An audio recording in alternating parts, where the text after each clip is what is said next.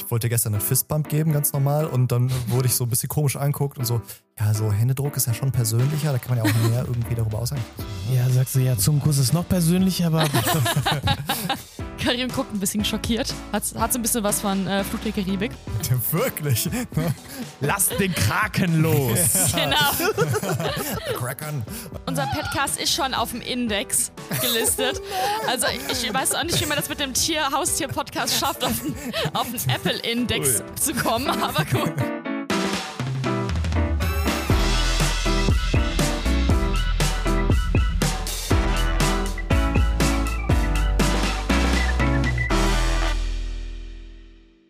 Willkommen zur heutigen Folge unseres Podcasts. Und ähm, man hört es vielleicht schon, mich hat es ein bisschen erwischt. Und da. Live von der Seuchenstation. Äh, äh, aber richtig, aus der Isolationshaft. ja, nee, Gott sei Dank äh, schon komplett durchgeimpft. Äh, also hoffe ich einfach mal, dass es nicht Corona ist und falls es Corona ist, ähm, einen sehr äh, leichten Verlauf nur nimmt. Wie geht's euch? Besser. Deutlich besser. du, du, hast, du hast unser Mitleid, Maike. Maike äh, sieht, sieht ein bisschen blässlich um die Nase aus. Ähm, deshalb äh, Props, dass du, dass du trotzdem hier bist, um die Aufnahme zu machen. Respekt. Ja, wirklich. Alles das ist für es den Podcast. hoffentlich wert. Alles für den Podcast, alles für euch. Alles für den Dackel. Und ähm, hoffentlich geht es dir Unser Leben. ganz, ganz schnell besser. Und dann kannst du, wenn es dir besser geht, wieder äh, dich äh, dem widmen, was äh, dir liegt. Und darüber reden wir auch heute. Nicht das, was äh, Maike machen wird, wenn sie gesund ist, sondern äh, die Prä-Corona-Zeit. Also was passiert eigentlich nach der Corona-Zeit mit den Tieren? Und was? Ist das nicht Post-Corona? ich, ich habe mir zu ich habe mir zu viele Zurück- in die Zukunft-Filme angeschaut. ich bin jetzt. Die Prä-Post-Corona-Zeit. Aber wir reden auch über die Prä-Corona-Zeit. Also, das stimmt schon irgendwie. So. Eigentlich ist es noch gar nicht richtig vorbei, deswegen fühlt sich das nicht so richtig ja, so an. Ja, das stimmt. Ja.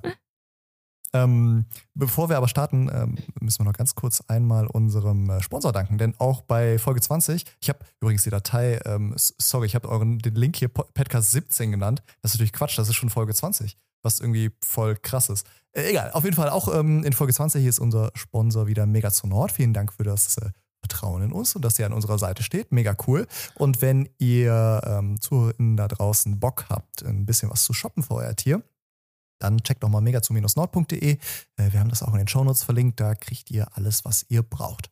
So, jetzt mal zur Prä-Post-Corona-Zeit. Worüber wollen wir heute genau sprechen? Also nicht über Zeitreisen. Ich bin, ich, ich, ich habe ich hab momentan so einen Zeitreiseschub. Ich habe äh, mir irgendwie wieder gefühlt alle Filme angeschaut, die äh, zurück in die Zukunft, äh, täglich grüßt das Murmeltier. So. Geil. Was ist dein liebster Hammer. Zeitreisefilm? Zurück, äh, tatsächlich zurück in die Zukunft. Äh, Teil okay. 1 aber. Hammer, Wahnsinn. Ja. Ich, ich liebe diesen Film so sehr. Und ja. Äh, wirklich dicht gefolgt von ähm, täglich grüßt das Murmeltier. Äh, mhm. Looper habe ich auch mega geil gefunden, habe ich mir mhm. gerne angeschaut. Und jetzt gerade bin ich auf, den, auf eine Serie gestoßen, Dark. Mhm. Oh, Dark ist so gut. Hast du die angeschaut? Habt ihr, ja. kennst, kennst du die Serie, Maike? Ich habe die ersten drei Folgen geschaut. Ich muss mal unbedingt weiterschauen, aber war bisher schon sehr gut. Ich habe okay, hab eine Story zu Dark. Ähm, ich hab Bitte Dark, nicht spoilern, ne? Nee, nee, nee, ach Quatsch, als ob, nein, nein, nein. Also, pass auf, ich habe Dark, ähm, als die erste Staffel rauskam, habe ich die ersten zwei Folgen geguckt und dachte, meh. Dann habe ich, äh, als die zweite Staffel rauskam, die ersten zwei Folgen wieder geguckt und dachte, meh. Und dann ist meine Tochter geboren worden, als die letzte Staffel rauskam und ich habe mit ihr auf dem Arm einfach jeden Morgen immer zwei Folgen geguckt und habe das an, am Stück durchgebinged. und ich finde, ohne Mist, dass Dark die die beste Serie, so Mind-Twisting-Serie überhaupt ist, weil die absolut perfekt in sich geschlossen und ein zufriedenstellendes Ende hat. Es ist die es ist Hammer. Ich bin ein großer Fan. Und es ist deutsch. Das ist ich wollte gerade sagen, es ist sogar eine deutsche Produktion, krass. oder? Mhm. Ja, das ist heftig, ja. ne? Ja. Ich bin auf jeden Fall mal gespannt. Also, äh, ich habe gerade, wie gesagt, frisch damit angefangen und ja, bin viel Spaß. Mega ja, danke geil. Dir. Ja, geil. Äh, was ist dein liebster Zeitreisefilm, Maike? Noch, um das abzuschließen? Ähm, da muss man dich oh Gott, ich, ich, muss mich jetzt gerade mal äh, leider outen. Ich glaube, ich habe von den genannten noch keinen einzigen gesehen. Was? Vielleicht mal täglich grüßt das Murmeltier mit meinen Eltern, als ich ein Kind war, aber ich bin ja, ähm, ich bin ja eher in der Prä-Alles-Phase und stehe mehr so auf äh, Fantasy-Mittelalter und gucke da alles, was es gibt. Aber mhm. so im Hier und Jetzt und äh, Zukunftssachen bisschen schwieriger bei mir. Muss mich immer zu bequatschen lassen, mir das anzuschauen. Es gibt so eine MacGyver-Folge, wo er äh, aus irgendeinem Grund im Mittelalter landet und mit, mit, mit der Tafelrunde irgendwie irgendwas macht und da irgendwelche Gadgets baut. Ich, ich habe MacGyver geliebt als Kind. Aber mein liebster ähm, Zeitreisefilm Hat er einen Panzer gebaut aus der Tafelrunde? Was? Hat er einen Panzer gebaut aus der Tafelrunde? Ja, wahrscheinlich irgendwie ex explosive Stoffe aus seinem Code oder irgendwie sowas. 100 MacGyver halt. Äh, 12 Monkeys ist mein liebster Zeitreisefilm. Ich äh, finde den so gut. Scheiße, habe ich nicht erwähnt. 12 Monkeys, mega geil. Davon soll es hm. jetzt eine Serie geben, die deutlich besser ist, als man glaubt. Ach, echt? Steht auch auf meiner Watchlist. Ich glaube, ich weiß, was ich heute Abend zu tun habe. Und heute Nacht und die nächsten drei Tage. Ich habe mir vorletzte Woche Live Dare Repeat angeschaut. Mega. Die kenne ich gar nicht. Mit ähm, hier, ähm, wie heißt der nochmal? Der äh, Scientology-Typ? Äh, welcher? du meinst Tom Cruise wahrscheinlich, ne? Tom Cruise, fuck, ja klar. Ja. Mega gut. Gut, okay, wir kommen jetzt von Zeitreisen auf Haustiere vor, während und nach Corona. Hm. Ja, hast ja, du ja schon selber ja, gesagt, genau so. Ja. Es, es ist ja wie eine Zeitreise quasi, weil ja irgendwie wird so anderthalb, zwei Jahre aus unserem Leben so ein bisschen rausgeschnitten wurden und in der Zeit man so ein bisschen losgelöst von allem um sich drumherum so ja sein eigenes Ding machen musste. Und da haben viele Leute ja sich ähm, einen, einen Hund oder eine Katze oder ein anderes Haustier angeschafft und ähm, sind jetzt irgendwie äh, Tiereltern. Und jetzt geht's langsam wieder los, wenn die Delta-Variante uns nicht irgendwie äh, umknüppelt. Und ähm, das bedeutet natürlich nicht nur für uns Menschen irgendwie krasse Veränderungen, sondern auch für die Tiere. Und ich habe gestern, ähm, jetzt zu, zu, uns Menschen, ich war gestern zum ersten Mal in Köln, ähm, eigentlich geschäftlich, aber ich äh, bin halt äh, im Parkhaus geparkt und einmal durch Köln durchgelaufen es war super weird. Also ich meine, ich habe eh irgendwie ein bisschen Probleme mit so ganz, ganz vielen Menschenmengen, weil mich das irgendwie überreizt. Aber das war schon krass, wie viele Menschen und irgendwie alle sitzen da und alles ist normal. Und man mhm. denkt so, oh, abgefahren. Und ähm, genau, und heute wollen wir so ein bisschen darüber reden, was denn da unsere Tiere erwartet und wie man die so ein bisschen vorbereiten kann. Was mich am meisten überrascht eigentlich war, ähm, dass viele ja gedacht haben, okay, jetzt haben wir uns an diesen weniger Kontakt mit den Mitmenschen gewöhnt, man gibt sich nicht mehr die Hand, man begrüßt sich aus der Entfernung und ich und ganz viele andere waren ja auch der Meinung, das bleibt uns nach Corona bestimmt noch sehr, sehr lange erhalten, dass man sich halt mhm. halt nicht mehr direkt die Hand gibt und so. Und das ist völliger Quatsch. Also momentan ist es ja zumindest in Frankfurt wieder ganz okay. Viele sind auch schon geimpft. Und alle Leute, die ich treffe, die, die ich neu kennenlerne, geben mir sofort die Hand. Die ich schon länger kenne, umarmen mich sofort. Also ich glaube, mhm. man rutscht da sehr schnell wieder in den Zeitpunkt von vor zwei Jahren zurück. Obwohl wir uns das total umgewöhnt hatten eigentlich die ganze Zeit. Aber das ist Krass, irgendwie noch so in siehst. uns drin. Ich finde das total weird, das muss ich ganz ehrlich sagen. Also ich finde es total weird. Also ich habe letztens ein, äh, wieder einen Film geguckt und haben sie sich die Hände geschüttelt und ich so, ey, was ist denn das? das dürft ihr nicht. Das dürft ihr nicht, ne? Das ist total seltsam yeah. irgendwie. Ich finde es immer ja. noch vollkommen befremdlich, muss ich ehrlich aber sagen. Aber in Filmen finde also ich es auch komisch. Da zucke ich auch immer bei Menschenmengen, aber im realen Leben ist es irgendwie wieder normal. Das ist total abstrus irgendwie. Ich wollte dir gestern ein Fistband geben, ganz normal, und dann wurde ich so ein bisschen komisch anguckt und so, ja, so Händedruck ist ja schon persönlicher, da kann man ja auch mehr irgendwie darüber aussagen. So, ja, ja, sagst du, ja, Zungenkuss ist noch persönlicher, aber. Was soll der Scheiß? Ich habe eine, hab eine Frage an euch. Das ist alles Könnt, so. Alle, alle Menschen, alle, alle deine Patienten, die ganzen Hunde. ja, könnt ihr euch noch genau an den Zeitpunkt erinnern, als ihr das erste Mal von Corona erfahren habt? Mhm. Und wie ihr mhm, reagiert habt? Erzählt mal. Ich habe an den Film gedacht. ähm, wie ist der nochmal? Outbreak? Äh, nee. Ich google, ich sag's dir gleich. Ich habe tatsächlich so, so, so, äh, so, so ein, ja, die Welt geht unter, Postapokalypse, äh, sowas. An sowas habe ich gedacht. Und das war tatsächlich Anfang des letzten Jahres. Und dann dachte ich so, okay, irgendwie hört sich das äh, gerade ziemlich, äh, ziemlich ähm, fremd an. Wie, wirklich echt wie so ein Film. Mhm, total. Und du, Maike? Also ihr habt das gleich von vornherein für voll genommen und habt direkt damit gerechnet, nee. dass das so schlimm wird? Mhm. Nein, oder? Mhm. Weil, nee. also ich weiß auch, das erste Mal habe ich davon gehört, da hat meine Mutter mir bei WhatsApp eine, ein Video weitergeleitet von eben Menschen in solchen Schutzanzügen aus China, die irgendwie die ganzen U-Bahn etc. desinfiziert haben mit riesigen Gerätschaften. Und ich dachte nur so, oh nee, jetzt äh, spinnt da wieder irgendjemand rum und schickt irgendwelche Kettenbriefe weiter und äh, Berichte von mhm. irgendwelchen Seuchen. Oh, so, ja, ja, lass die machen, was ein Quatsch, ey, vielleicht ist irgendein Film rausgeschnitten. Und es hat bestimmt ja, bestimmt schon eine Woche gedauert, bis ich langsam realisiert habe, oh, das ist doch nicht so lustig und es ist auch schon hier bei uns.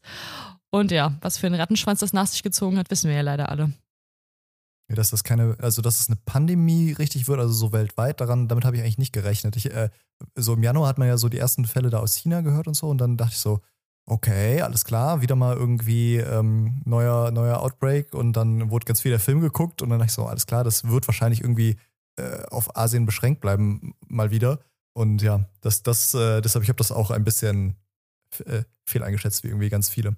Ähm, was, was denkt ihr denn? Mal, ich habe gerade mal gegoogelt, wie der Film heißt. Contagion mit Matt Damon. Ah, ah ja. Also der ist wirklich ein bisschen weird. Also ich, äh, wenn mhm. man sich den Film nochmal anguckt, nachdem man eineinhalb Jahre Corona durchgemacht hat, da denkt man sich so, ey, die haben ja aber schon vieles predicted.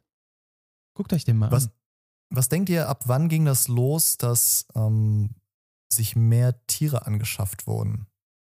Ich glaube tatsächlich, und das sehe ich ja so in meinem Umkreis und vor allen Dingen bei meinen ganzen Klienten, ähm, als die ähm, ersten Frustrationen eingesetzt haben.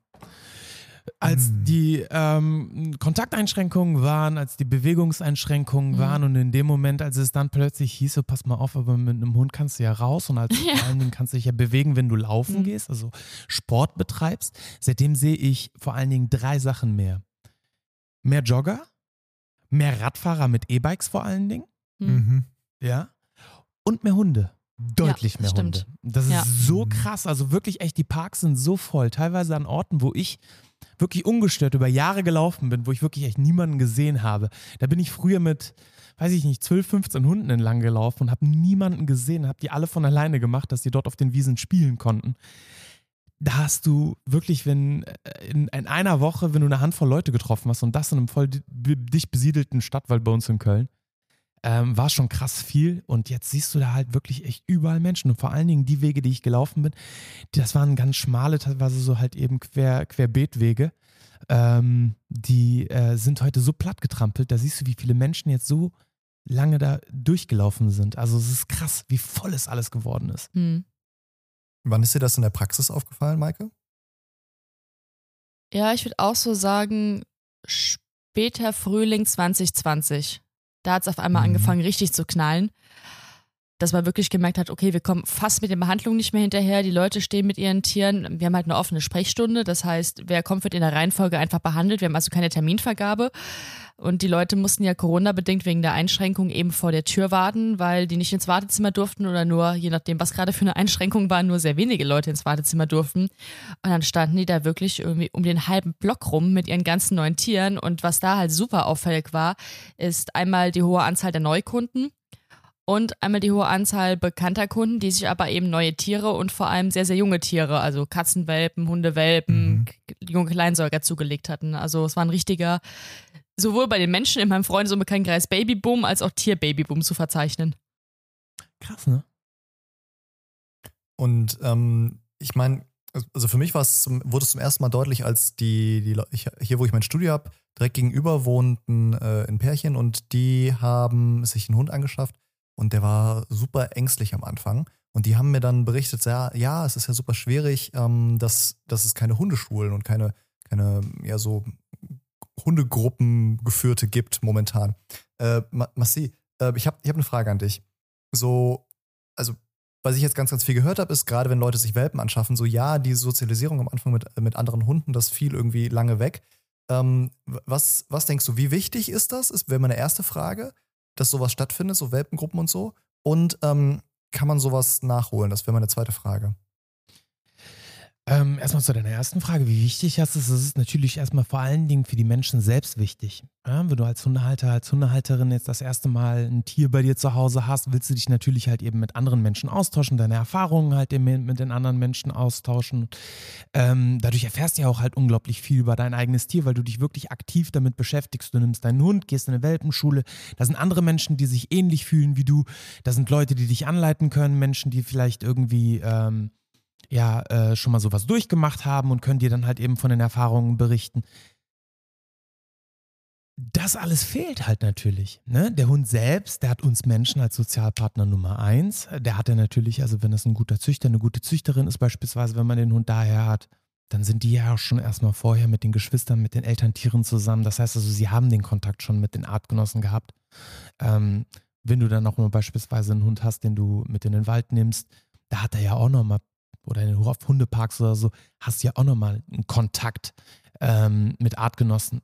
So, aber als Mensch hast du dann natürlich, da fehlt dir was. Da musst du schon wirklich echt bewusst Kontakt suchen. Und ich glaube, das ist das, was gefehlt hat allen voran. Und ähm, das ist ein bisschen schwierig, aber auch das ist wiederum, ich meine, es gibt so viele Facebook-Gruppen und man lernt ja auch wirklich eher schnell als Hundehalter, als Hundehalterin lernt man ja wirklich schnell Menschen kennen. Man hat ein gemeinsames Thema, worüber man spricht. Ähm, ich glaube, auch das ist noch ein bisschen vielleicht ähm, zu verkraften. Aber wenn du wirklich ein akutes Problem hast, beispielsweise mit deinem Tier, ähm, das ist wirklich schwierig, dann halt eben jemanden zu finden, der dir helfen kann. Und online geht es halt schwer. Und darauf haben auch viele zurückgegriffen, haben das versucht, irgendwie über Online-Unterricht zu machen. Aber das ist was anderes. Das siehst du das Tier nicht. Da hast du nicht wirklich die Energie, die du übertragen kannst. Du kannst nicht aktiv eingreifen, kannst nicht bestimmte Situationen provozieren. Das ist wirklich sehr, sehr schwer. Oder beispielsweise auch für Klienten, die jetzt lange beispielsweise in einer oder während der Entwicklung, während des Trainings plötzlich pausieren mussten. Und dann da standen und dann nicht weiter wussten, okay, gut, okay, jetzt kann ich vier Monate nicht mit meinem Trainer, mit meiner Trainerin arbeiten, was soll ich jetzt machen? Das ist halt sehr, sehr schwer, glaube ich. was war die zweite Frage von dir? Ja, ob man das so nachholen kann, sozusagen. Also angenommen, äh, so diese ganzen Welpengruppen und so äh, konnte ich nicht mitnehmen und jetzt ist mein Hund irgendwie gerade, weiß ich nicht, ein Jahr oder so. Kann ich jetzt, also wie, wie gehe ich denn da vor, wenn ich das, wenn ich den jetzt auf einmal in so, eine, in so eine Gruppe integrieren möchte oder jetzt auf einmal ganz vielen Hunden aussetze?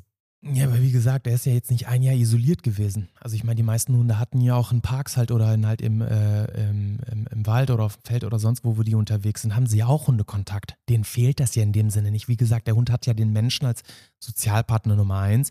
Man kann selbst halt als Mensch nochmal ähm, vielleicht einiges nachholen, vielleicht irgendwelche Seminare jetzt bald besuchen, sich äh, fortbilden und so weiter. Die Dinge, die man halt eben im ersten Jahr nicht machen konnte. Aber ähm, da wir jetzt auch schon mittlerweile die 20. Folge haben, habe ich ja auch schon häufig erwähnt, dass für mich die wichtigste Arbeit vor ähm, dem ähm, Anschaffen eines Tieres ist. Das ist mhm. halt das mhm. Allerwichtigste. Wir machen uns Gedanken über alle möglichen Sachen. Welches Handy hole ich mir? Welche Features hat das Handy? Was kann es, was ja. kann es nicht?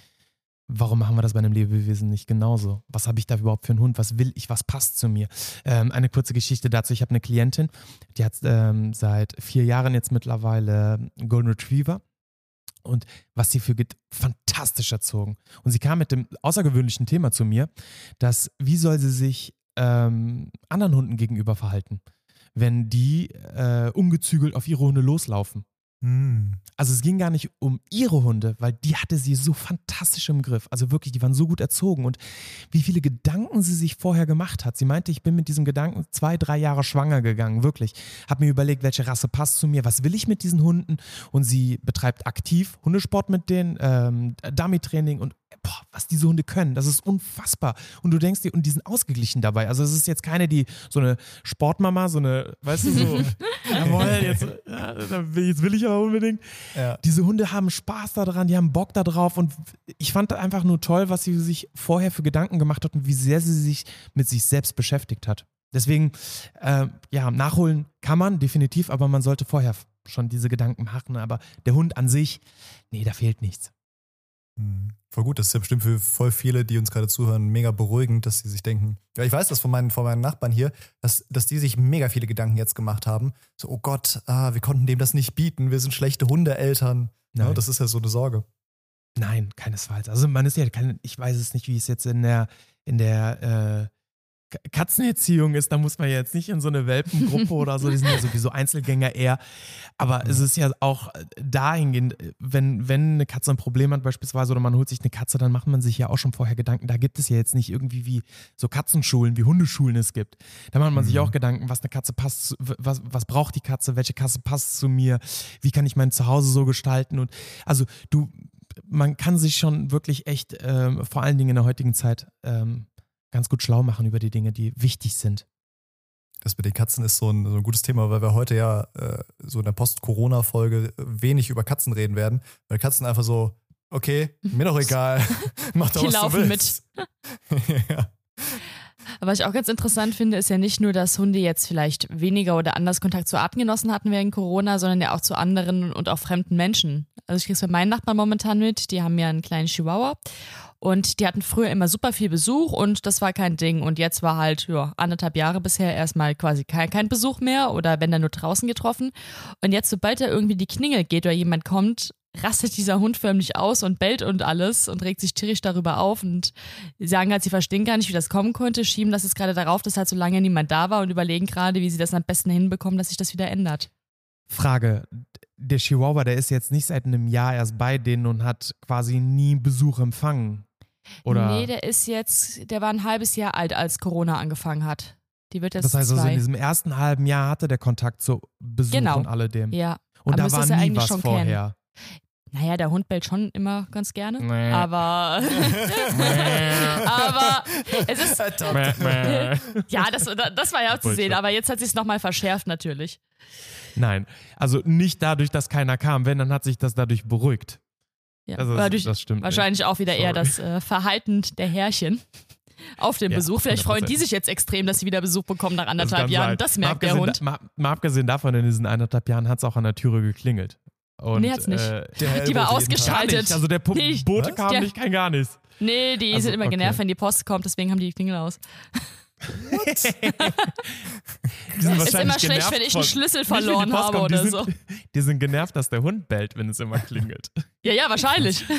Ja. Sag mal, Ma- Massi, ich so, ich entnehme deinem, ich, ich meine, ich kenne dich jetzt mittlerweile ein bisschen, ja, und ich entnehme Ja. deinem Subtext, dass die Antwort auf alle Fragen, die wir stellen werden, ist, der Hund hat kein Problem damit, der Mensch ist das Problem. Und das Es ist sehr eigentlich häufig müsst- so.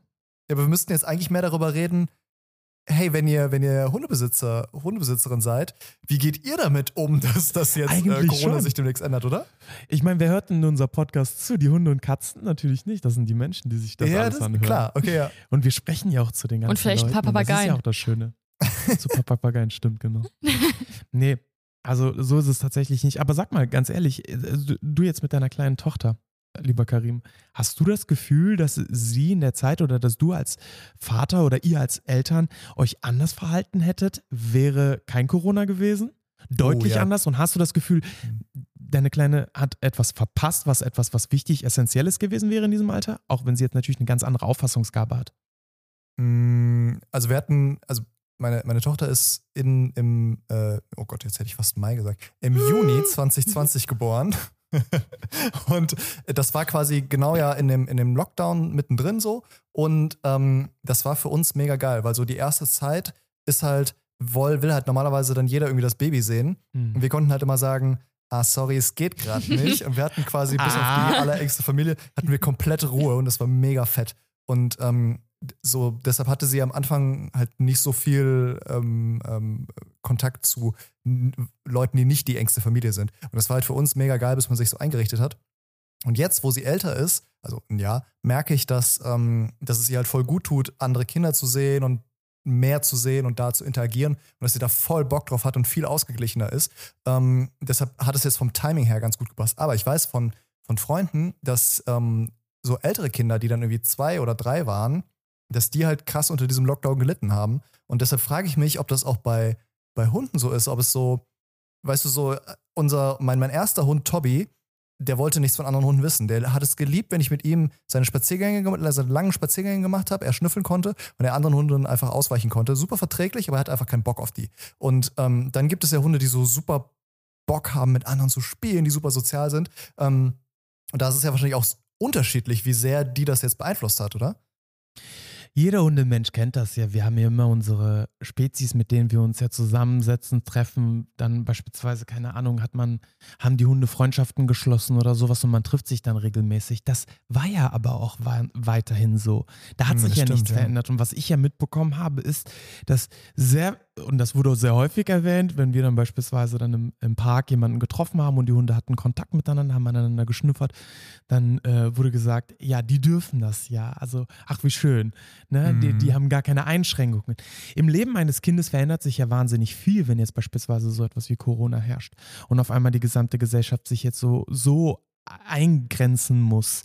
Ne, das Kind kann die ganzen Familien nicht besuchen, Oma und Opa nicht, äh, Freunde nicht, gegebenenfalls Kindergarten oder Schule nicht. Das sind ja so viele Einschränkungen und Kinder sehen das alles, beziehen das mit in ihr Leben rein. Also das ist für sie ja wichtig, von Relevanz. Nur können sie das nicht einsortieren und nachvollziehen.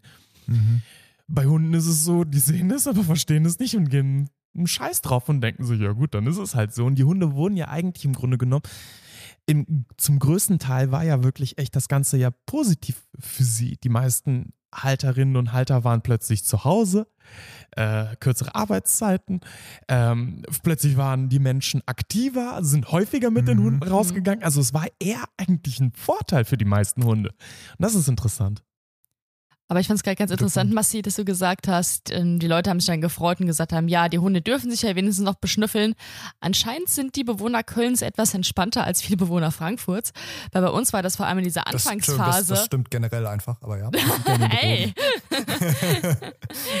weil ich war auch auch noch mehr als sonst mit meinem Hunden unterwegs zu der Zeit, vor allem in dieser Anfangsphase von Corona, als es alles noch total unsicher war und nicht klar war, wie ist die Übertragung von Mensch auf Hund, von Hund auf Mensch, zwischen Menschen, zwischen Hunden, hatte ich das relativ oft, dass ich irgendwo unterwegs war mit meinen Hunden, die zu anderen Hunden hinsehen, schnüffeln wollte und die Leute total panisch reagiert haben und gesagt, nein, ihr Hund darf nicht in die Nähe von meinem Hund, nachher hat der Corona von ihnen und steckt jetzt uns und meinen Hund an, wo ich dachte, ich äh, glaube eher nicht.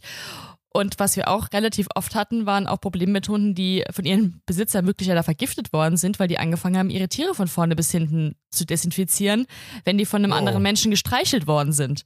Also hier war schon ein bisschen Panik auf jeden Fall. Okay, das ist ein bisschen extrem. Aber ich meine, diese, diese Panik habe ich äh, auf der Katzenseite auch mitbekommen, weil ich ganz, ganz viele äh, Zuschriften bekommen habe bei Instagram und so. Äh, hey, wir haben gelesen, dass sich irgendwie Katzen infizieren können. Wie ist das denn? Wir haben voll Sorge kann es sein. Aber da fand ich es interessant, äh, dass die ganzen Katzenbesitzer mir geschrieben haben, so, wir haben Angst, dass wir unsere Katze anstecken und dass die dann Probleme bekommt. Da war es nie irgendwie, oh ja. oh nein, nicht, dass die Katze uns ansteckt, sondern es war immer so, nein, wir müssen unsere Katze schützen. Und das kann ich auch total verstehen, weil es ja wirklich so mh, mm, unklar war für einen kurzen Moment, mhm. bis sich dann irgendwie rausgestellt hat, dass Katzen so theoretisch sich infizieren können, das aber super selten ist und wenn dann auch mit ganz, ganz milden Symptomen einhergeht ja. und vor allem auch keine Rückübertragung auf den Menschen stattfindet. Aber so diese, diese Angst um die, um die eigene Katze, ehrlich gesagt fand ich das so ein bisschen süß. Das hat mich eher ja. gerührt als alles andere. Ja. Wobei wir hatten es auch teilweise andersrum, was natürlich ein bisschen gemein ist, besonders bei Katzen, ist, dass es ja auch das Coronavirus als eine Variante bei den Katzen gibt. Mhm. Und verläuft anders als unser Covid, ist meistens ja mit Magen-Darm-Problemen verbunden und kann ja leider auch, wenn es ganz blöd läuft, ähm, zu dem gefährlichen FIP-Virus mutieren. Aber da sind halt leider sehr, sehr viele Katzen positiv auf Corona und es gibt so einen Schnelltest und im besten Fall sollte auch jeder seine Katze mal drauf testen lassen, überhaupt, ob die Coronavirus-Träger ist. Und viele Katzen waren darauf schon getestet in der Praxis und auch vor allem in der Anfangsphase, es hat sich Gott sei Dank auch wieder gegeben, haben ganz viele Besitzer panisch bei uns in der Praxis angerufen und meinten, okay, wir haben irgendwie vor ein paar Wochen Corona-Test bei unserer Katze gemacht und der ist positiv geworden und jetzt haben wir Angst, dass wir uns Corona von unserer Katze holen. Da musste ich natürlich erstmal klären, dass das zwei total unterschiedliche Viren sind und das eine erstmal nichts großartig mit dem anderen Virus zu tun hat. Aber das war schon, ich hatte jedes Mal ein schlechtes Gewissen, wenn ich den Besitzern sagen musste, hey, wir haben gerade einen Bluttest gemacht, ihre Katze ist Corona-positiv.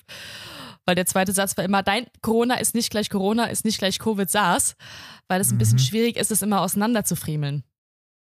Aber das ist eigentlich ganz cool, dass so im Laufe der, der Pandemie jetzt äh, alle so ein Semester Virologie belegt haben, oder? Ja, das auch, und Hygienemaßnahmen, das finde ich auch sehr wichtig. Und Hygienemaßnahmen, stimmt, ja. So zwei Semester aus dem Tiermedizinstudium musste jetzt einfach jeder schon mal zwangsweise machen. äh, Massi grinst. Ich habe, äh, Entschuldigung, Massi, das sieht mega geil aus, weil man hinten nur Fritz Po ja. sieht. man sieht ein Hinter- und ein Schwänzchen, mehr nicht. das ist so, ihr müsst euch das vorstellen, wir, wir, äh, haben ja Video dazu, wenn wir uns unterhalten, und das ist so eine Wand, man sieht hinten nur so den, den Po raus. Ein Kopf. Hallo. Ein Kopf, Hallo, Fritz. Der ist so süß. Hört man ähm. eigentlich meine Hunde im Hintergrund bellen? Nee. Nee? Die haben eben gerade kurz angeschlagen.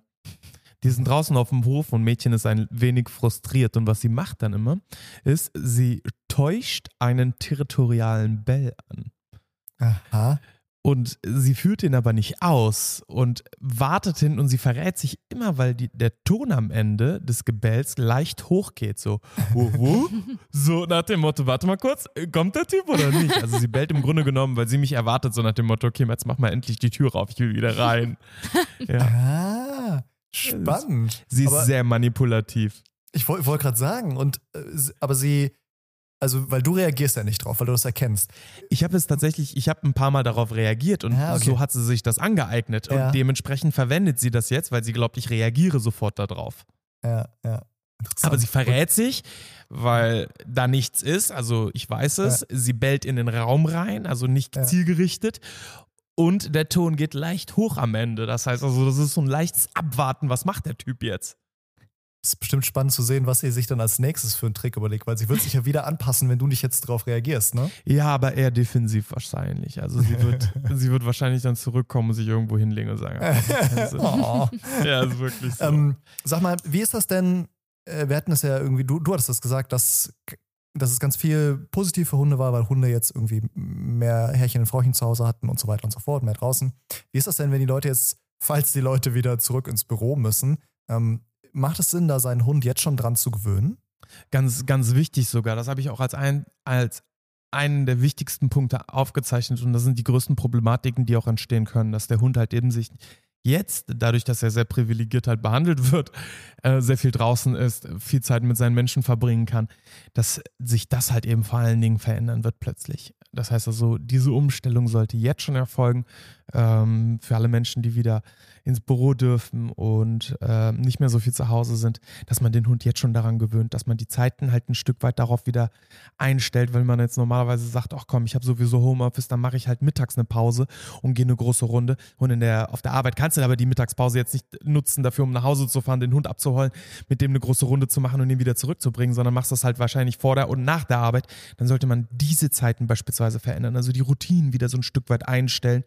Die Essenszeiten haben sich auch zum Teil halt verändert. Ne, die Menschen sagen sich, ey komm, ich wollte jetzt sowieso mhm. jetzt, keine Ahnung, von 10 bis 12 mal eine große Runde machen ähm, und füttere den dann beispielsweise am Mittag. Nee, das muss sich auch ändern. Also das heißt also, diese ganzen Routinen, die sich jetzt wieder eingestellt haben, die müssen so ein bisschen ähm, wieder Veränderungen und ähm, ja, so ähm, das widerspiegeln, wie die Zeit danach halt eben aussieht, wenn die Menschen wieder arbeiten. Und das Alleinsein. Das ist sehr, sehr mhm. wichtig. Mhm. Weil äh, viele, viele Hunde haben jetzt wirklich Probleme mit dem Alleinesein, weil die ja ständig einen Menschen um sich herum hatten, immer wieder den Kontakt hatten. Häufig ist es auch so, dass die Menschen, die beispielsweise auch von zu Hause aus gearbeitet haben, gar nicht gemerkt haben, dass der Hund sich zu ihnen legt und sehr, sehr viel ähm, Kontakt sucht. Und plötzlich ist es nicht mehr da. Der Mensch ist nicht mehr da, der Hund braucht den Kontakt, an den sie sich gewöhnt hat was machen wir jetzt da? Das heißt also, da muss man schon so eine kleine Entnabelung stattfinden lassen, räumlich beispielsweise zu Hause trennen, den Hund immer wieder auf den Platz schicken, beispielsweise ihm eine Beschäftigung geben, schon früh morgens vor der Arbeit, vor Homeoffice anfangen, mit dem Hund zu arbeiten, mit ihm rausgehen und dann wirklich so arbeiten und die Routinen stattfinden lassen, die dann halt während der Bürozeit, also während der aktiven Präsenzzeit, die ähm, Hunde erleiden müssen. Oder den Chef sagen, dass, dass, falls man angestellt ist, dass man keinen Bock mehr auf äh, im Büro hat und lieber zu Hause sein möchte. das ist der zweite Punkt, den ich angemerkt habe. Das wäre auch ein sehr wichtiger Punkt, einfach mal zu sagen, so, nee, wir belassen das jetzt mal so. Das wäre natürlich wirklich echt mal nicht verkehrt, ne? Also ich, ja, viele ich Firmen ja haben ja auch schon umgestellt. Genau. Total, das, ja. Genau, das hoffe ich nämlich, dass sich das beibehält dass viele Leute wieder zu Hause weiterhin arbeiten können. Ich sehe das ja auch für die super viele Eltern. Mein bester Freund ist, genau in der Zeit hat er seinen Sohnemann bekommen, äh, Anfang, Anfang des Jahres, letzten Jahres, im Januar.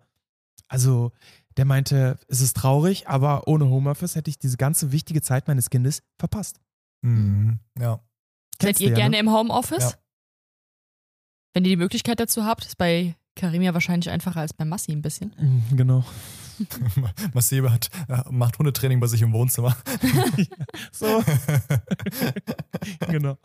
Ja, aber du magst ich, ich das glaube, schon, so oder? Bitte? Du magst es schon gerne im Homeoffice zu sein oder von zu Hause zu arbeiten. Ich? Ja.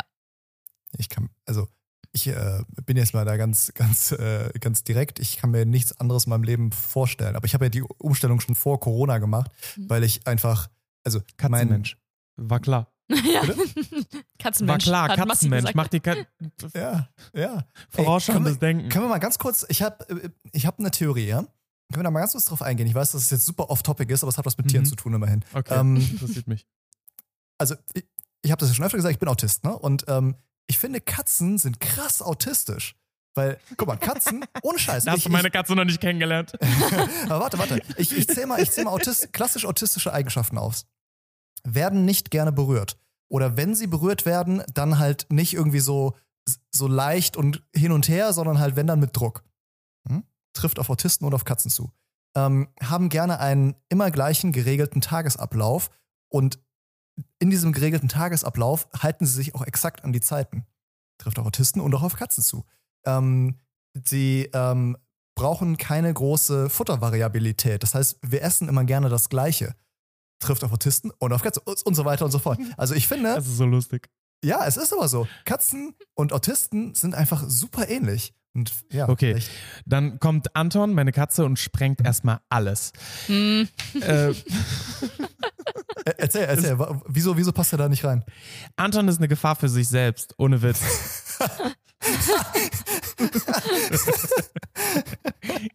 okay. Dieser Kater verpennt einfach alles. Ohne Witz. Dieser Kater verpennt einfach alles. Der, der, der ist einfach so untypisch Katze, dass ich mir denke, so, der braucht unfassbar viel Kontakt. Du sitzt keine zwei Minuten, dann hängt er dir auf dem Schuss. Der wiegt schwer, weil er auch ein großer Kater ist und der schläft seit zwölf Jahren auf meiner Brust. Je, auch im Sommer ich musste denn in den letzten heißen Tagen immer wieder runter, Anton, geh runter. Und er kam immer wieder. Manchmal setzt er einfach nur Foto drauf und glotzt mich an. In der Nacht. Dann wachst du auf und guckst, siehst in seine Augen und er hat einfach nur eine Foto aufgesetzt. So, ich mein, so nach dem Motto, Junge. Ganz kurz, ganz kurz dazu. Ich, Katzen haben ja ein, ungefähr einen Grad höhere Körpertemperatur als, ja. als wir Menschen. Das ist Katastrophe. Das, merkt man. Das ist extra asozial im Sommer. Das ist so assi. Der ist ein Heizofen. Das ist so schlimm. Ja, also der, Anton ist der penetranteste Typ überhaupt. Also wirklich echt auch Besuch. Besuch Besuch kommt rein, der braucht ein paar Minuten, um mit denen warm zu werden und dann hängt er den auf dem Schoß. Das ist wirklich Wahnsinn. Was war der zweite Punkt? Dass der viele Routinen braucht, bei dem alles null. Der Typ ist manchmal hier, manchmal dort, der schläft ständig, verpennt einfach alles. Ich muss er den fünfmal rufen, oder? Ohne Witz. Ich muss den fünfmal rufen, dass sein Essen fertig ist und er verpennt es einfach. Ohne okay, Witz. Doch das ist wirklich echt. Also, das, ich weiß es nicht. Ja, und zu dem Lustig. Essen, der ist da auch. Also, ich gebe dem das teuerste Futter, wirklich setze ihm das auf, der riecht da dran. Äh, was ist das? was zum Teufel sei der Scheiß eigentlich? Also, Anton ist eher ja, äh, atypisch Katze. Lustig. Ja, ihr, äh, schreibt es doch bitte mal ähm, bei, bei, Instagram, ob, ob ihr findet, dass eure, eure, Katzen autistische Eigenschaften haben. Das würde mich mal interessieren. Ich habe ich hab übrigens noch eins. So ein autistisches Ding ist ja auch äh, dieses Stemming, also dass man so, ähm, so vor sich hin summt oder irgendwie so Klickgeräusche macht oder so. Das ist halt Schnurren. Also Katzen machen das ja auch. So, jetzt, jetzt höre ich auf mit meinem, mit meinem Off-Topic-Gelaber. Zwangsstörungen sind es auch. Na, es, es, es, nee. ist keine, es, ist keine, nee, es, ist, es ist keine Zwangsstörung, weil es ja, weil es ja nicht keinen, keinen negativen Aspekt hat. Okay. Ähm, ist, das, ist das denn so eine Selbstberuhigung? Ja, genau. Das ist das, was Kinder auch machen. Äh, also alle, alle Kinder stimmen, äh, nur äh, autistische Erwachsene machen das halt auch. So dieses selbstberuhigende Verhalten, dass man dann halt vor sich hin summt und so. Machen Hunde übrigens auch. Ah, echt? Hm. Erzähl mal. Sie, summ, sie summen nicht. Ähm, manchmal wird das ähm, missverstanden und als Übersprungshandlung gesehen, aber das ist gar keine Übersprungshandlung. Häufig ist es ähm, eine selbstberuhigendes, beispielsweise ein Gähnen, ein deutliches Gähnen. Das ist ein mhm. nach innen gerichtetes Gähnen tatsächlich. Also du merkst halt wirklich, dass der Hund sich selbst versucht zu regulieren und nicht eine Botschaft an seine Umwelt hat. Weil das setzen ja auch, da setzen ja auch Hunde beispielsweise das Gähnen ein, um ihr Gegenüber zu beruhigen und zu sagen, hey, fahr mal einen Gang runter beispielsweise oder das ist mir zu viel oder ich bin gestresst. Ähm, aber die beruhigen sich damit mit vielen verschiedenen Möglichkeiten tatsächlich. Also es ist sehr interessant. Und wenn ist ich jetzt gerade so überlege. So, uh, sorry. Sorry, nee, dann erzähl. Ich wollte nur fragen, ist, ist das auch, wenn die sich so hinlegen und so. Hm, hm. Beispielsweise. Auch. Ja? Auch. Nach mehreren Malen drehen und gucken. Ja, ja, und das ist so ein, oh, ich muss irgendwie was abbauen. Ja. Ne? Und dann merkst du halt tatsächlich einen starken Unterschied. Ja, ja. Aber es ist so interessant, dass, dass jede Tierart und auch wir Menschen und dann nochmal jedes einzelne Individuum irgendwie eine andere Art entwickelt hat, mit Stress umzugehen und das mhm. sowas Persönliches ist, weil der Stressabbau läuft ja auch bei Menschen bei jedem anders. Also du summst zum Beispiel, andere ähm, kauen Fingernägel oder wackeln mit dem Bein oder müssen anfangen zu laufen. Genau. Total interessant, wie sich das irgendwie mal ähm, eingegliedert hat, so in den, in den Lebensalltag. Voll. Man weiß auch gar nicht, wo das herkommt. Ich pfeife. Ja. Du pfeifst? Ich pfeife seit vielen Jahren. Also sobald ich irgendwie ein bisschen gestresst bin oder so, dann baue ich Erregung durchs Pfeifen ab. Spannend. Ja, wirklich. Ja. Also es ist, äh, was man dafür Muster entwickelt, einfach um irgendwie ja mit sich, mhm. mit sich klarzukommen. Ich hatte letztens, habe ich an der Apotheke gewartet, habe ein äh, Medikament abholen müssen und hinter mir stand ein Mann, der wirklich deutlich, es war eine Schlange, und der hat deutlich laut gepfiffen. Und ich musste schmunzeln und dachte, das war kein dieses Ja, la la la, heute ist ein schöner Tag mhm. pfeifen, so, sondern das war ihm ein wenig unangenehm. Äh, mhm. Der, ja, die Wartezeit, die Leute abholen, um ihn herum auch. und er pfiff wirklich deutlich laut. Das war so interessant und da ich das von mir selbst kenne, drehte ich mich um, musste schmunzeln. Ja, spannend. Hier, wir sind jetzt schon äh, eine Dreiviertelstunde drin und ja, relativ off-topic gegangen. Hab, habt ihr noch wichtige Post-Corona-Punkte? Mhm. Ähm, tatsächlich habe ich alles angesprochen, was für mich wichtig war. Mhm. Maike? Ja, ich nämlich auch. Maike, hast du noch was? Ja. Was ich gerade viel mitbekomme, ist, dass Tierbesitzer bei uns fragen, ob wir gute Tierpensionen, gute Tiersitter kennen und woran man die erkennt, weil jetzt natürlich ist das toll, wenn man Homeoffice machen kann oder wenn man einen coolen Chef, eine coole Chefin hat und vielleicht auch die Tiere, okay, besonders die Hunde mit ins Büro nehmen kann, aber das ist ja auch nicht immer und nicht immer in allen Berufssparten möglich und dann braucht man, wenn man nicht jemanden hat, ähm, in der Familie oder im Freundeskreis ja mal jemand Fremden, der auf die Tiere aufpasst. Und das finde ich immer relativ schwierig zu sagen, ähm, woran man dann eben gute, gute Tierpension erkennt. Vielleicht hat Masti da auch noch ein paar Tipps aus dem medizinischen Bereich. Rate ich halt immer, einmal natürlich vor Ort sich das anzugucken, mit den Leuten, die auf den Hund aufpassen, zu reden, sich die Räumlichkeiten anzugucken, zu fragen, was für Aktivitäten gemacht werden, wie viele Tiere genommen werden und auch darauf zu achten, dass es der Pension wichtig ist, oder dem Tiersitter, was so an Gesundheitszeugnissen vorgelegt wird. Also, dass die eben darauf achten, dass die Tiere geimpft, entwurmt sind, nicht irgendwie ansteckend sind. Weil wenn sie das von meinem eigenen Hund haben wollen, dann wollen sie es auch von allen Hund haben. Somit ist mein mhm. Hund auch geschützt. Mhm. Das finde ich immer wichtig. Massi, hast du noch irgendwie einen Tipp, auf was man achten könnte zusätzlich? Mhm, auf den Hund selbst. Geht er gerne ja, hin. Genau. Geht er da wirklich, wirklich gerne hin und ähm, wie schnell will er wieder zurück? Darum geht es. Ähm, weil ich werde diese Frage auch sehr häufig gefragt. Ähm, ich, kennen Sie eine gute Hundeschule, eine, eine, eine gute Gruppe, eine, einen guten Dogwalker oder einen Dogsitter? Ähm, und da ist es immer das Gleiche. Du äh, siehst es tatsächlich ganz deutlich bei deinem eigenen Hund, wie unterwürfig der wieder zurückgeht.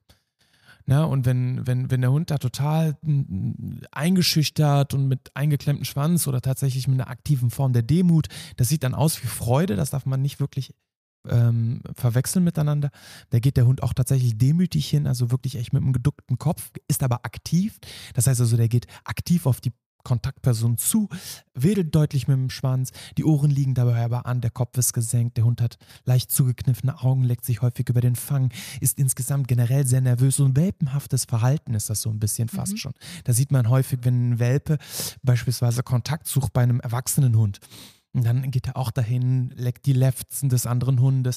So eine Form der aktiven Demut. Und wie stark ist das? Das heißt also, muss nicht immer was aussagen, aber es kann auch in diesem Fall heißen, dass der Hund beispielsweise dort gegebenenfalls gemobbt wird oder ähm, dass er sich da unwohl fühlt, versucht irgendwie Anschluss zu finden und er schafft das nicht. Und wenn es in den ersten paar Tagen so ist, ist es nicht schlimm. Aber wenn du dann deinen Hund dort äh, einen Monat oder zwei abgibst ähm, und er verhält sich immer noch so, dann würde ich mal wahrscheinlich dann anfangen zu fragen, hey, was ist denn da eigentlich los? Fühlt er sich mhm. wohl in der Gruppe?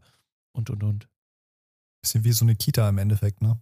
Ja, klar. Ja. Ja, ja cool. Guter, guter Tipp. Habt ihr Bock auf ein Spiel, Leute?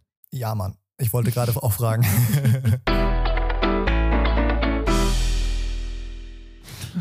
Wer ist da dran? Maike, oder? Nochmal bitte. Ja, mir ist egal. Ja, dann äh, Maike, let's go. Soll ich Spielleiter sein? Massi, machst du ein nächstes Mal? Ach so, oder wolltest du, Hm. Massi? Nö, ich bin, bin offen. Ich, ich spiele gerne äh, und bin jetzt bereit, dich zu äh, herauszufordern. Ah. Okay. Wer, hat, wer hat denn beim letzten Mal nochmal gewonnen? Das, das, also das, das, wir, wir nehmen ein bisschen Ah, wer, vorher auf. Wer, wer, lacht, wer lacht, verliert, war das doch Spiel, ne? das, das war Da vorletzte. Folge. Scheiße. Weil letzte Folge war ja unsere, die Stories von Maike und mir.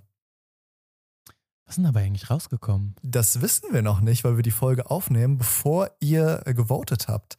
Ähm, also wenn ihr auf unserem Instagram fleißig äh, unterwegs seid, dann habt ihr das gesehen, dass wir da die Stories gepostet haben, die Maike und ich uns letztes Mal aus den Fingern saugen mussten.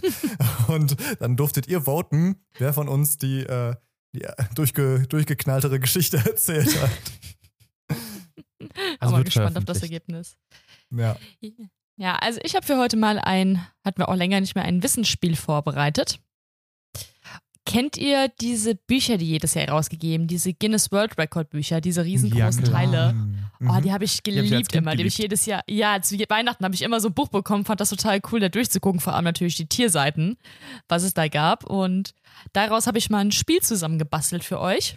Cool. Und das nennt sich dementsprechend Rekorde im Tierreich. Das heißt, ich stelle euch jetzt ein paar Fragen. Wer da die Nase, Schnauze, Foto oder immer vorne hat, gebe euch zwei Auswahlmöglichkeiten und ihr ratet, welches das richtige Tier ist, okay? Nach Auf und nach cool. oder äh, der zuerst buzzert? Nee, ich würde sagen, ihr buzzert. Wer buzzert mit welchem Ah. Geräusch heute? Ich äh, benutze ein. Ich mache ein. Ah, Okay, sehr gut. Dann fangen wir mal an. Erste Frage. Welches ist das größte Tier der Welt? A. Oh, oh, ihr wollt ohne Antwortmöglichkeiten lösen? Nicht schlecht. Karim? Ja, ich meine, wer Der, war der schneller? Blauwal. Ja, fuck. Wollte ich auch sagen. Hättest du auch gesagt. Ja, eure Antwortmöglichkeiten wären gewesen der Blauwal oder der Kolosskalmar. Das wären A oder. Von dem weiß ich gar nichts. Karim guckt ein bisschen schockiert. Hat, hat so ein bisschen was von äh, Fluch der Karibik. Ja, wirklich. Lass den Kraken los. Genau. Crackern. Okay. Aber klar, auf gut. jeden Fall hattet ihr beide recht. Das größte lebende Tier ist tatsächlich der Blauwal mit einer Länge von 30 Metern circa. Im Vergleich dazu, der Kolosskalmar erreicht ungefähr 14 Meter. Und der Blauwal kann Flappen. bis, ja, ist ja nichts, 14 Meter, ist wie das Haus hier, aber sonst. und der Blauwal kann bis zu 180 Tonnen wiegen und die Zunge alleine ist dabei so groß und so schwer wie ein Elefant. Also um die Boah, vier krass. Tonnen. Boah, Alter. Krass. Sein Anus hat heftig. einen Durchmesser von zwei Metern. Weißt du das sicher? Oder war das Ich hab mal gehört. Das ist, Der nein, das, ich, hab's, ich, hab's, ich hab's gehört, ganz sicher sogar. Der aufwendigste Rimjob aller Zeiten. Oh, Aber- Oh. oh, nicht wenn du eine Zunge hast, die so groß ist wie ein Elefant. Oh Gott, ich glaube, ich bin bitte mal raus. Oh Leute, wir, unser, unser, unser Podcast ist schon auf dem Index gelistet. Also ich weiß auch nicht, wie man das mit dem Tier Haustier-Podcast schafft, auf den, auf den Apple-Index Ui. zu kommen, aber gut. Okay, mach, mach mal schnell weiter. Das ist nie passiert. Ihr habt, ihr Ja. habt nichts gehört. Nein, Doch, das ist aber ich muss passiert. sagen, Wir stehen dazu. Weil- Was ich auch heftig finde, also ihr googelt mal diesen Kolosskalmar, das ist nämlich auch ein krasses Viech. Ähm, Das ist nämlich das Tier mit dem größten Auge. Das Auge ist nämlich über 27 Zentimeter im Durchmesser, das heißt, es ist größer als ein Fußball. Also wenn dich das irgendwie anguckt, der wird einem auch ganz anders. Alter Falter. Ohne Witz. Dann, Bei denen bekommt, mach mal kein Auge, eine ganz andere Bedeutung. Äh, ich will, will ganz kurz was sagen. Das Ding heißt Mesonychoteutes hamiltoni. Und ich, was ich stelle mir irgendjemanden, der Hamilton heißt, der dieses Tier entdeckt, vor, der sich denkt, ah, das ist das größte Tier, das ich je gesehen habe. Das benenne ich nach mir. Ohne Witz. Angeber, ey. Okay, nächste. ah ja, 1 zu 0 für Karin. Zweite Frage. Welches ist das Tier, das den weitesten Weg pro Jahr zurücklegt? Will jemand raten? Oh, Massi? Oh, okay. Oh, scheiße. Landlebewesen? Egal. Fuck. Boah, also shit. Da habe ich mir jetzt, jetzt muss ich entscheiden. Jetzt musst du irgendwas raten. Das ist ganz sicher irgendein, irgendein kack kleiner Vogel, den man nicht auf dem Schirm hat, wo man sich so denkt, so, pff, voll der Windsvogel und der dann irgendwie einmal um die Erde fliegt oder so. Ich sag Pottwal. Ja, der ist äh, leider schon gar nicht in den Antwortmöglichkeiten mit drin. Ich weiß ehrlich gesagt nicht, wie weit so ein äh, Pottwal im Jahr schwimmt. Vielleicht weiß es irgendjemand unserer Zuhörer und kann es uns auf Instagram schreiben. Ich habe als Antwortmöglichkeiten A, die Küstenseeschwalbe oder B, der Storch. Dann würde ich sagen A, die Küstenseeschwalbe. Mhm, da ich warst du würde ja schon B, ganz gut. Storch sagen, weil wegen Babyboom. Meinst du, der ist so viel jetzt. beschäftigt und muss die ganze Zeit hin und her fliegen wegen Corona-Babyboom? Ohne Witz. Hey, Karim war echt schon sehr, sehr gut mit irgendwie ein kleiner Vogel, den keiner auf dem Schirm hat. Es ist tatsächlich die Küstenseeschwalbe. Die brütet nämlich in der, An in der Arktis und überwintert, überwintert in der Antarktis. Das heißt, die fliegt zweimal im Jahr Arktis, Antarktis und zurück, was circa so 50.000 bis 80.000 Kilometer pro Jahr ausmacht. Boah, Alter. Das ist schon eine richtig krasse Strecke. Aber ich meine, was hat die für eine Wahl? Ansonsten kann sie ihr ganzes Leben in Dunkelheit verbringen. So fliegt sie Ja. jetzt immer der Sonne hinterher. Ja, krass. Und jetzt habe ich einen ganz schlimmen. Ohrwurm gerade. Hey, yo, Ja? Der Sonne hinterher. Hey, yo, was geht? das hält sich jetzt für den Rest des Tages wieder. Aber ist, ist das dann tatsächlich so, dass die äh, einen Großteil ihres Jahres durchgehend Sonne hat? Das ist ja total abgefahren. Ja, also scheint so zu sein. Hä, wie krass. Ich müsste noch mal nachgucken, aber die müsste sich dann eigentlich fast die ganze Zeit in der Sonne aufhalten. abgefahren. Okay. Cool. Gut. Dann die dritte Frage. Welcher Vogel hat die größte... Sorry, warte ganz kurz. Entschuldigung. Ja. Entschuldigung. Ich habe gerade gegoogelt, wie, äh, wie viel Kilometer war es bei, dem- bei der kleinen Schwalbe? 80.000. Okay, dagegen kommt ein Pottwal nicht an. Fuck, wie weit war ich Wie, da viel, wie weit schwimmt der? 5000 Kilometer im Jahr. Ja, ist nicht so Da doll. bin ich, ohne Witz, da komme ich ja schon drauf. Jetzt mal ohne Witz. Hunderunden. Easy. ohne Witz. Und vor allem, guck mal, wie groß so ein, so ein Pottwal im Vergleich zu so einer Küstenseeschwalbe Ja, ist, wenn man das noch mit einrechnet. Ich hab irgendwie, Wahnsinn. Warum habe ich, warum hab ich komischerweise an Elefant, ich habe an Elefant und an Pottwal gedacht. Richtig, richtig weird. Naja, egal. Gut, dann die nächste Frage. Da geht's Sorry. auch wieder. Na, alles gut, da geht's auch wieder um einen Vogel. Und zwar: Welcher Vogel hat die größte Flügelspannweite? Will jemand so raten oder wollt ihr Antwortmöglichkeiten? Karim? Okay. Äh, der Albatros. Ich weiß nicht, ob es irgendein Kackgeier ist, der irgendwie breiter, weiter ist, aber ich glaube, der Albatros, hoffe ich. Oh, Karim, du- bist ganz schön krass drauf. Das stimmt. Yes! Nice! Das ist tatsächlich der Walder Albatros. Ich habe mal in, in Neuseeland einen ähm, gesehen bei, ja, eigentlich war ich Whale-Watching, habe keinen Wal gesehen, aber ein Albatros war viel geiler, weil wenn die, wenn die starten, die sind ja so riesig, dass die erst noch so übers. Wasser Ja. Ja, die, die, die watschen dann noch so übers Wasser und wie so ein Flugzeug starten die dann quasi. Und wenn die landen, sieht richtig kacke aus. Ja. Guck mal, wie ein, wie ein Albatros landet, die stürzen eigentlich mehr so ins Wasser ab. Die landen immer so auf ihrer Brust, auch wenn die irgendwie ihre, ihre Netzlinge füttern wollen, ihre Kinder, dann landen die irgendwie mit der Brust so auf dem Nest, machen das halbe Nest irgendwie gefühlt kaputt oder die Steinkohle oder wo auch immer drin sind. Das ist echt, das Ja. sind, sind tolle, aber nicht der elegantesten Vögel der Welt. Ja, ja, dafür riesig. Habe ich überhaupt Cool. irgendeinen Punkt gemacht? Nee, ne? Ich verliere Nö, gerade hier. Ich muss nicht. mich ein bisschen, Ein bisschen. bemühen. Ich bin ja Äh, hier es nicht gibt bei der auch, deutschen ähm, Nationalmannschaft. Jetzt wird es auch ein bisschen eng, weil ich habe nur noch eine Frage vorbereitet. Der musste raus. Der ganze Frust. Ja, ich hatte als Antwortmöglichkeit noch den Andenkondor drin. Hm. Den fand ich nämlich, als ich ähm, in Südamerika gearbeitet habe, ziemlich heftig, weil immer, also da scheint ja die meiste Zeit irgendwie die Sonne und immer wenn es dunkel wurde, war es irgendwie ein Antenkondor, der gerade über eingeflogen ist und der hat auch eine Flügelspannweite von über drei Meter, also circa 3,20. Wahnsinn. Das ist schon beeindruckend, wenn der über einen hinweggleitet. Mhm. Und ein Wanderalbatros hat übrigens eine Flügelspannweite von circa 3,50 Meter. Wahnsinn. Alter Falter. So, Massi, deine Chance auf einen Ehrenpunkt. Ihr könnt buzzern wieder, bevor ich die Antwortmöglichkeiten nenne. Das ist vielleicht ein bisschen früh, oder? Das ist schwierig. Komm, die Frage gebe ich dir noch. Welches ist das schnellste Tier? Boah, scheiße. Karim? Auf kurze Distanz der Gepard. Boah, da hätte ich Oh, jetzt aber irgendwie shit, ein stimmt Flugtier nicht. gesagt oder so, irgendwie so ein, keine Ahnung, ein Falken im Sturzflug. Ah, nein, Oh. ach, ich Idiot. Oh, nein, natürlich. Da, ah, natürlich, ich Idiot. Ich habe nur an Landtiere gedacht. Ja, klar, der Dingens, der ist, der, die machen irgendwie 300 km/h. Die, wie heißt sie? Ja, ähm, genau. Ähm, ja, was sie hat den Punkt. Wie heißen die denn? Ja. Dingensfalke, wie heißen sie denn? Meinst du vielleicht den Wanderfalken? Sturzfalke. Ja, der Blitzkrieg. Der, der Wander- oder auch Wandersturzvolk, wie man ihn nennen würde, schafft echt 322 km/h im Sturzflug. Alter, krass. Wahnsinn. Also mir wird schon im Auto irgendwie anders dabei. bei 200 km/h. Ich will gar nicht wissen, wie der sich fühlt dabei. also ich muss ganz ehrlich sagen, ich habe in diesem Spiel mehr Leidenschaft gezeigt. Bin Gewinner des Herzens. Ich wollte gerade sagen, Sieger des Herzens. Und, und wir haben, glaube ich, einen Sendungstitel mit Sturzfalke. Kommando Sturzfalke. Ja, ohne Schnitt. Ah, ich hatte noch eine Frage für Stechen vorbereitet. Die brauchen wir nicht, weil Karim ganz klar gewonnen hat, aber wollte die noch hören, weil die fand ja. ich echt ganz cool. Ja, Hitters. Wie alt wurde die älteste Schildkröte? Oh. Beziehungsweise besser gesagt Landschildkröte.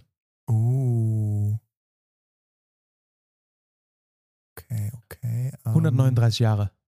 Oh, es gab irgendwie irgendwas, das, das ist ein Maximum für, für Lebewesen, die, die also jetzt keine Bäume irgendwie für, für, für Tiere äh, gibt. Maximale Lebensdauer und dass irgendwie diese Schildkröte da äh, oder irgendwie das älteste Lebewesen da dran gekommen ist. Aber ich habe keine Ahnung. Was hast du gesagt, Marci? 139? Ja, genau. Ich, ich sag mal, ich sag mal 270. Shit, ich hatte 220 als erstes im Kopf und dachte mir, das wäre viel zu übertrieben. Also bei der Schildkröte handelt es sich um die Aldabra Riesenschildkröte. Und da wurde überliefert, dass sie mit einem Lebensalter von 256 Jahren verstorben ist. Karim schon sehr nah dran. Boah, Karim. Krass, ey. Not Aber das, bad. Es, es, das gibt, da, es, gab, es gab irgendwie ich weiß nicht, ich krieg's, boah, super gefährliches Halbwissen, aber irgendwas gab es, dass es ein Maximal, genauso wie, wie Bäume ja eine Maximalhöhe erreichen können, bevor der, bevor der, ähm, der Wasserdruck abreich, abreißt, äh, gibt es auch bei Tieren, glaube ich, irgendwie so ein Maximalalter, aber keine Ahnung. Egal. Aber ich habe das Gefühl, das trifft ja hauptsächlich auf irgendwelche Lebewesen an Land zu. Im Wasser ist es ja nochmal alles mhm. viel krasser. Ja, da hast du die recht. Werden, ja. Die werden ja ewig alt, irgendwie so ein Schwamm oder ja. so. Ja, ja, das stimmt, ja. Cool, sehr geiles Spiel. Vielen Dank, Maike. Ja. Hat Spaß ja, gemacht. gerne. Mega. Ja, cool. Dann ähm, sind wir schon wieder durch. Und äh, wenn ihr ähm, mehr von, von, unseren lieblichen Visagen sehen möchtet, dann äh, geht doch auf. Äh, Tun sie doch gar Profis nicht. Auf, auf Instagram? Ach so, ja. Instagram schon. Da gibt genau. es auch ein so. Bild von, ähm, vom Popo von Massis Hund.